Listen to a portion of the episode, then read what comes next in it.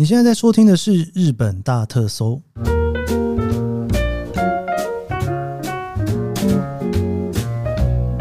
欢迎收听《日本大特搜》，我是 Keith 研究生。今天是二零二三年令和五年的六月十五号，星期四。在我这一次出国之前啊，就是去了一趟京都哈。那京都其实有非常多还蛮具代表性的景点，现在来讲应该是四大啦。我讲这样四大对吗？好像我自己定义的哈。第一次去京都，通常有四个地方一定会跑哈，一个是清水寺，然后一个是金阁寺，然后岚山跟福建道和大社。其实我很想跟他说五大，就是因为我觉得二条城也是应该要去的。不过不知道为什么哈，二条城就是好像大家都提不起劲。我自己非常喜欢去二条城。我人生中第一次去京都的时候。我一抵达京都车站的第一件事情就是坐电车到二条城去，然后在那边逛了一整个下午哈。那原因是因为那时候刚好日本非常的流行新选组，然后我就觉得哇，这个实在是太喜欢这个地方了，一定要去看看到底二条城长什么样子。反而清水寺、金阁寺那些都是后来才去的。那这个所谓的四大，就是不含二条城的这个四大哈。有一个地方啊，在我二零零七年那个时候在带团的时候，哈，通常不太会去到这个地方。对，就是福建道和大社。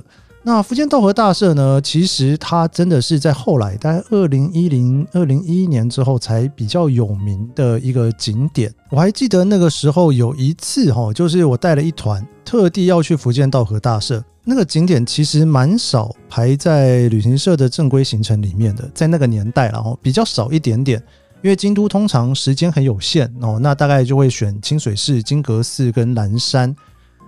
但是福建道和大社通常是那个时候日本线导游的算是口袋名单吧，哈，就是假设呢今天有一个地方实在是不能去哦，你必须要去替代品的时候，大概可能就会是三十三间堂或者是福建道和大社了哈。但我一直没有用过这个口袋名单。我后来呢，真正第一次去是真的有一团里面直接写着福建道和大社。我还记得那个时候在介绍的时候，大家都很纳闷，想说：这个到底是什么地方？为什么我从来没有看过有人在聊哦？所以那时候去的时候呢，反正我就讲的这个这边多厉害啊，然后有很多的东西呀，然后等下要去看鸟居啊，大家都用想象的哦，因为那个时候是一个还不流行智慧型手机的年代。所以到了之后，哇，每一个人就是看到那个鸟居就非常非常的兴奋。对，这个地方，其实我非常喜欢，就是在还没有变成很多人都去的时候，其实那时候我就去过几次哈，那个爬起山来啊，非常的舒服。那这一次去京都呢，我不知道为什么，我就是很想去那边，可能是因为后来自己开始有自己的公司，就觉得总是要去那边哈，好好的再看他一眼，然后看看是不是要来捐一个鸟居给他哈。是这种感觉吗？好像有点是去西大咪，就是去那边先敞看一下。今天我就想来跟大家来聊这一个地方——福建道和大社。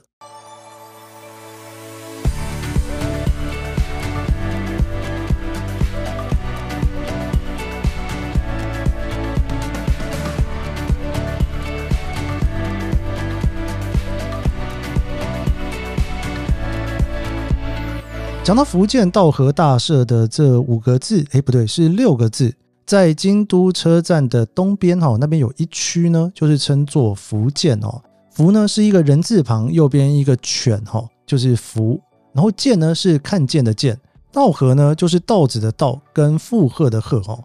通常只要聊到道和这两个词啊，通常大家就会去想到狐狸。哦，这个为什么会想到狐狸呢？这其实是一件蛮有趣的事情哦。最近刚好日本啊，也是有一波所谓的狐狸热啊。狐狸其实是日本非常大规模的一个算是平民的信仰嘛吼。通常福建稻荷大社啊，大家都会去拜这所谓叫做什么，就是丰收啦吼，就是你可以赚钱啦，公司能赚钱哦，或者是自己能赚钱哦。那为什么会是这样的状况呢？你看那个稻荷吼，稻荷其实就是稻子嘛，就是我可以把这稻子丰收的一个概念。所以稻荷这一个词呢，原本哦就有所谓的五谷丰收的概念在这里面哈。那五谷丰收到底为什么会跟所谓的狐狸扯上关系？其实有蛮多说法的。当然有一个说法呢，就是说稻子其实是有天敌的哦。什么天敌呢？就是麻雀跟老鼠。那麻雀跟老鼠的天敌是谁呢？对，就是狐狸啦哈。所以在传说当中啊，这个稻荷神社的祭神就是宇迦御魂啊，他就有他的眷属哈，他的眷属呢就是狐狸，白色的狐狸哈。我讲一下眷属这个词好了，这个眷属这个词大家可能比较少听到哈，它不是我们现在平常在讲的眷属的意思，它在这个神明的这个文化里面呢，他在提的是说他是去服务神明的那一个人哦，所以我们就会叫他眷属哈。白色的狐狸啊，基本上不是真的白色了哈。白色的狐狸的意思就是说，就是那种光亮的狐狸，你基本上眼睛看不太到的狐狸哈，我们叫做光的狐狸哈，白狐哈。因为我刚刚讲它就是老鼠跟麻雀的天敌，所以它等于可以去保护稻子。那保护稻子呢，其实就是保护钱了啦哦，就是你可以守住钱，然后可以更赚钱的这一个概念，所以它就会去当这一个神的服侍者哦。还有另外一说，在聊到狐狸的呢，就是在讲说，因为春天嘛，哦，春天通常是丰收的时候，所以呢，日本就是一个神明的信仰，所以他就觉得说，诶，有一些神明就在这一个时候从山上跑下来了，所以我们才会在这个时候获得很多的稻米哦，一种感谢的意味在。那刚好，其实狐狸也是在春天的时候会从山上跑到底下来，所以就有一说呢，就是狐狸它会不会就是一个神，它就是从山上跟着这样子跑下来。就保佑着呢。现在我们今年可以有五谷丰收的日子哦。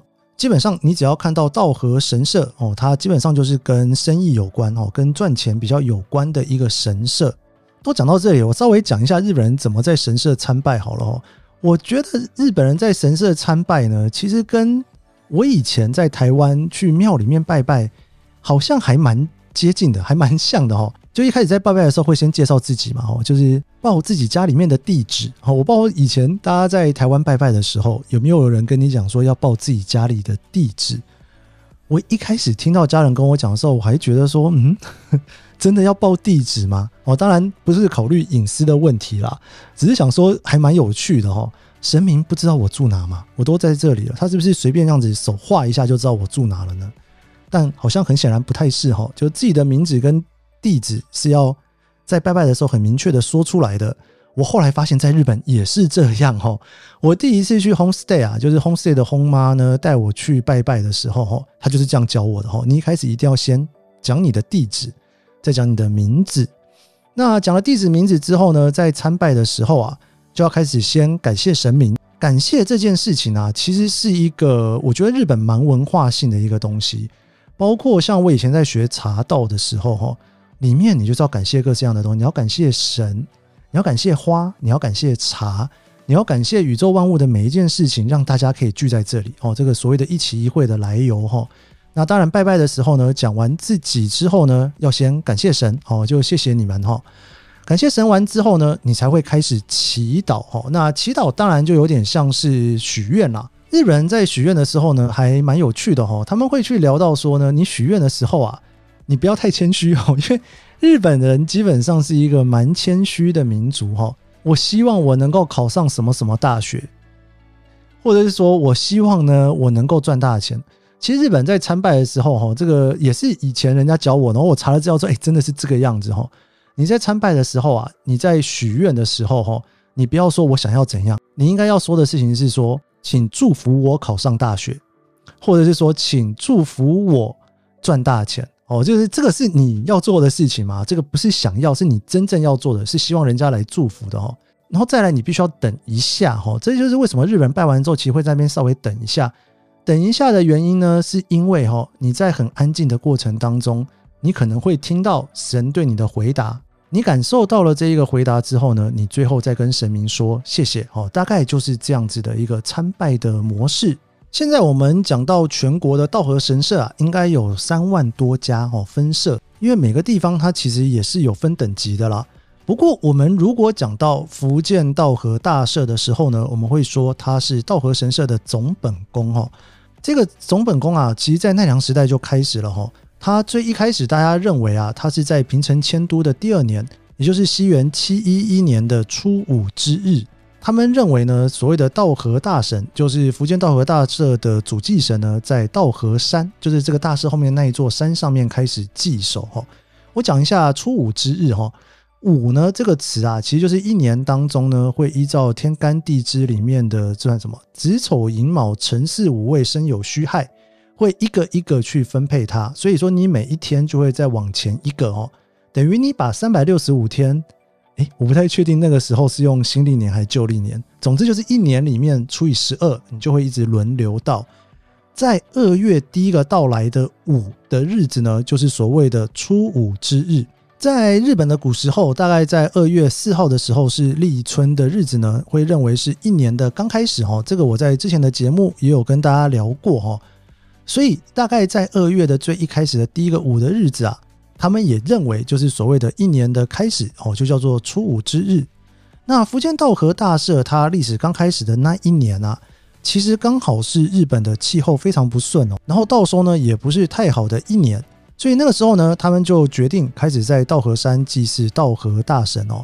结果祭祀了之后啊，就五谷丰收，国家繁荣哈。这个传说就这样子慢慢下去了哈。初五之日那一天，其实会有一个文化，就是吃稻荷寿司，就是豆皮寿司了哈。这个豆皮寿司其实日文里面就是伊那利，就是稻，就是稻荷这两个字的日文的念法。你看这个所有事情通通都连在一起了，对不对？二月初要吃豆皮寿司，然后又是稻荷大社开始的一个日子哦。而且其实那个时候就是春天来临了，大家开始期待这一年要到收的日子嘛。好，后来一直进入到平安时代之后呢，伏见稻荷大社它的人气就逐渐的上升了哈，因为有用嘛，大家就会去祈福哈。那在西元八二七年的时候啊，它被赋予了从五位下的神阶。这日本里面其实神明啊或者是官都是有位阶的，神阶呢是日本古代的社会地位跟身份的象征。从五位阶啊，你只要拥有比从五位阶更高的神阶的人，大家就会认为他是贵族哦。所以你什么时候获得到从五位下哦，这个是一个非常重要的时刻哈。从是尊崇的从，然后五是一二三四五的五，位置是位置的位，然后下是下面的下。那当然这个位阶你就会慢慢的往上爬。在一百年之后的九百二十七年呢，这个大社啊就成为了哈三千一百个神社当中地位最高的明神大社。再不久呢，到了九四二年的时候呢，被赋予到最高的等级哈，就是所谓的正一位哈，一样哈，一位就是一位两位哈，那个一位，那前面加一个正，这个就是它所谓里面的最高的等级。这个神社呢，就一直非常有名。不过呢，一直到了一四六七年的应仁之乱，应仁之乱基本上在京都有非常大的损害，所以各个地方啊，基本上都很难逃脱灾难了。当时大社的神主他支持的是东军哦，所以说他就让东军呢能够在稻荷山去设立阵地。后来这个福建稻荷大社的社殿就全部都被烧毁了。那当然后来就开始重建了嘛。那重建了之后呢，一直又到了明治维新的时候啊，被政府没收了土地哦。就是在一八六八年的时候呢，有一个运动叫做废佛毁寺运动哈。大家知道在明治维新其实日本有非常大的改变哦。被佛毁寺啊，其实那个时候呢，在日本历史上哈，去打击佛教的一个运动哈。以前呢，就是神教跟佛教在日本其实有一点点混为一谈的啦。不过后来呢，因为明治天皇他下达了神佛分离令嘛，哈，就是希望大家能够把它分开来。所以在这个时候呢，负责在管理福建道和大社的爱染石啊，这一个寺庙呢，它就被废寺了哈。所以其实福建道和大社也算是蛮多灾多难的。到后来呢，他们跟明治政府多次的交涉之后呢，一直到了一九零二年，才又收回了一些旧的社领。在隔七年之后，福建道和大社的本殿被指定为重要文化财啊。但是到了一九六二年，已经是二次大战之后，他们才恢复了所有的原本的土地哦。在二零一一年的时候，福建道和大社呢，那时候迎来了道和大圣正座的一千三百年。那个时候啊，其实是一个蛮大的新闻哦。我如果印象没有错的话，其实也就是从那个时候，伏见稻荷大社就有比较多的宣传哦。现在其实就变成了我刚刚说的，大家去京都的时候几乎是必去的景点之一。你看这个非常历史悠久而且又有重要意义的地方哦，其实也是一个大家去京都去逛一逛，你从这里面也可以理解到蛮多日本的历史啊，也可以从这些鸟居里面看到很多不同的文化哦。明天呢，我会继续跟大家来聊。到了福建道和大社的时候呢，这么大的一个基地，后面有一座山哦，你要怎么逛它？你里面有什么重要的看点呢？另外呢，其实这个大社里面呢、啊，它除了有一万个鸟居之外啊，还有一万多个碑。哇，这里面的神明真的是超级多啊！你除了拜这个道和大神之外，到处都有立碑，你可以在那边去拜各个不同的小神明。这真的就是一个非常多神明的道和山，这到底是怎么一回事呢？我们这节日本大特搜就到这边。如果喜欢这期节目，别忘了帮我按下五星好评，也追踪研究生脸书和 IG。我们明天继续来聊这一个福建道和大社，拜拜。